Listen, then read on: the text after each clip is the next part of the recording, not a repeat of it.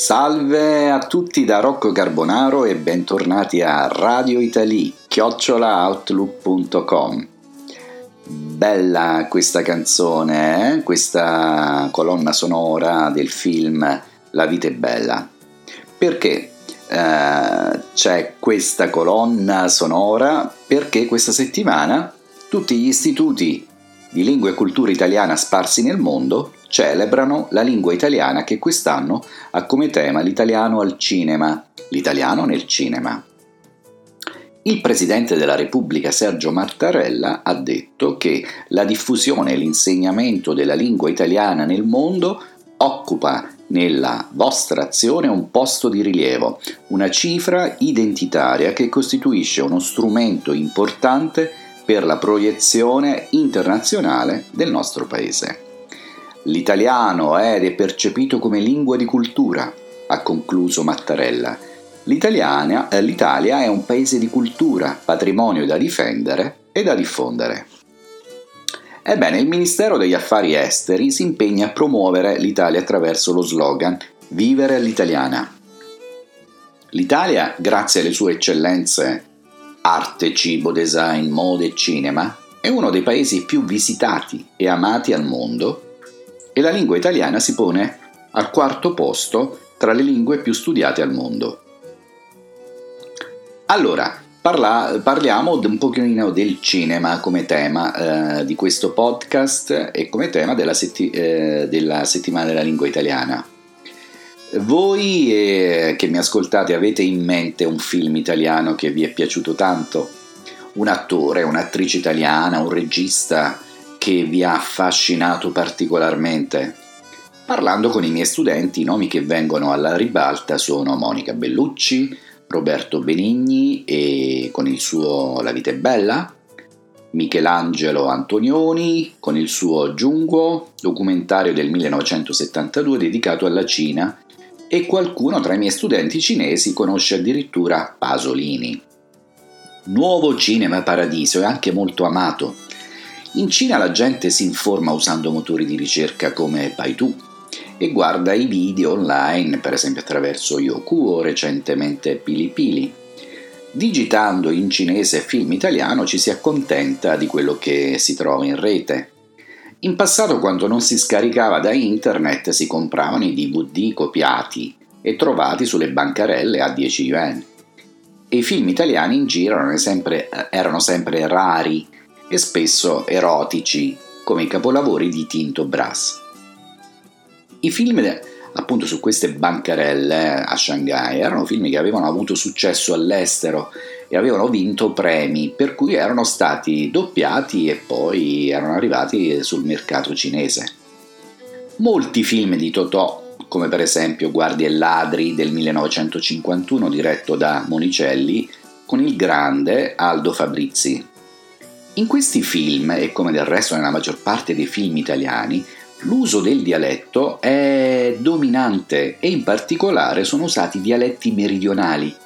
Il dialetto è la lingua usata nella maggior parte dei film del neorealismo italiano e della cosiddetta commedia all'italiana, nei quali sono usate forme dialettali tipiche, soprattutto romanesche, am vedi, au, buona, mannaggia. E mo? Dalla fine poi degli anni 30 agli anni 80 del Novecento, il cinema italiano è quasi sempre post-sincronizzato, che significa che era doppiato in studio o dagli stessi attori dei film o da doppiatori di professione.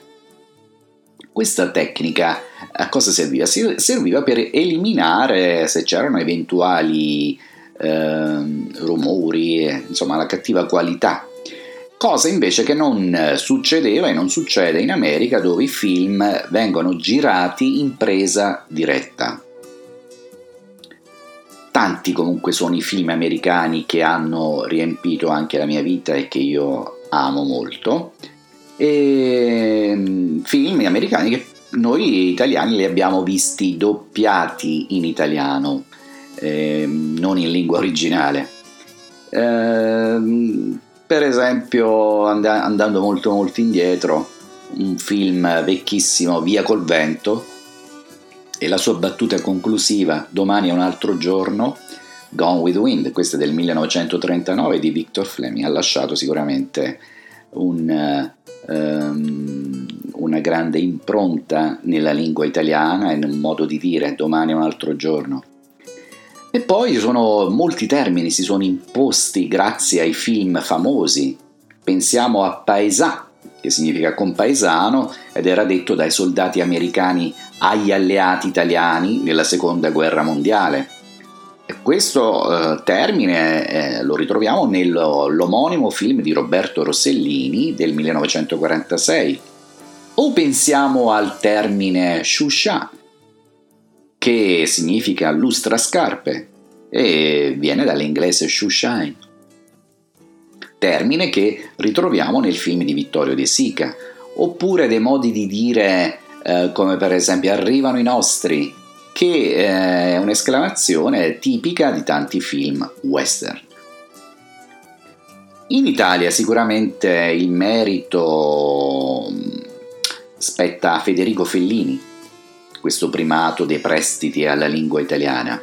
Pensiamo ad Amarcord, che eh, deriva dal romagnolo io mi ricordo, Amarcord significa ricordo personale ed è usato in italiano grazie a questo film di Fellini che appunto si intitola Amarcord, film del 1973. O pensiamo alla parola bidone che significa imbroglio, raggiro, sempre eh, termine che si trova in un film eh, dell'omonimo film di Fellini del 1955. O che ne so, vivere la dolce vita. E beh, questo termine si è sviluppato se, grazie al film di Fellini, La dolce vita del 1960.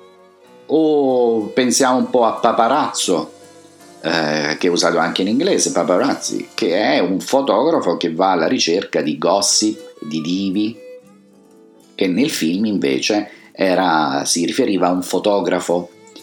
Oppure la parola vitellone, dai vitelloni del 1953 di Fellini, vitellone che significa giovane ozioso.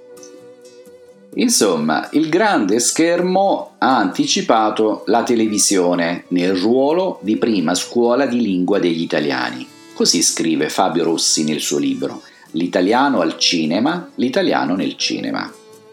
Il settimanale Grazia ha fatto eh, una classifica dei film più belli degli ultimi tempi. Al primo posto ha messo La grande bellezza del 2013 di Paolo Sorrentino, che eh, ha vinto Oscar, eh, ha vinto di tutto, Davide Donatello, Nastri d'Argento, eccetera. Al secondo posto il giovane favoloso del 2014, dove Mario Martone ha reso omaggio a uno dei nostri più grandi poeti, Giacomo Leopardi.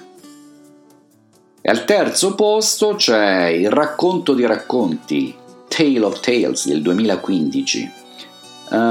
Um, che, che, che, che ha radici ben piantate nel paese natio, dato che è ispirato alla raccolta L'Ocunto degli Conti di Giambattista Basile, pubblicata tra il 1634 e il 1636. Per quanto riguarda i classici della, della cinematografia italiana, eh beh, sono tanti, però sicuramente eh, questi eh, li dovete mettere nel vostro, nella vostra agenda, li dovete vedere.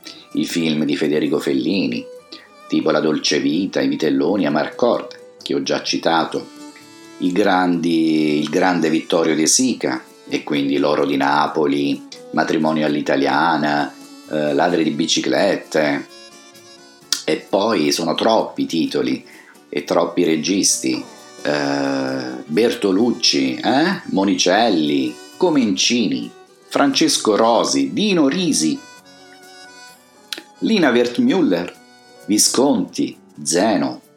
Sono tutti maestri che hanno lasciato un'eredità cinematografica incredibile. Sicuramente quindi ho tralasciato molti nomi, ma questo podcast non vuole essere un'enciclopedia, voglio soltanto stimolarvi, voi studenti di italiano, ad avvicinarvi al cinema italiano come momento di studio. Prendete un film che vi piace, guardatelo e riguardatelo, prima con i sottotitoli e poi senza, e memorizzate almeno una frase. Attraverso la visione di film italiani vi abituerete eh, a come parliamo veramente noi italiani. Vi accorgerete che il dialetto nella vita quotidiana è usato tantissimo. E oltre ai gesti per cui noi italiani siamo conosciuti nel mondo, il dialetto è l'elemento che dona colore e vivacità alla nostra lingua. Io ogni tanto a lezione insegno qualche parola napoletana tipo vabbò, che significa va bene, e yam belle, che significa dai dai forza. Allora, questa puntata finisce qui, vi abbraccio e a presto, quando? Beh, appena ne avrò voglia, appena avrò voglia di fare un podcast. Ciao a tutti da Rocco Carbonaro e da Radio Italy. Ciao!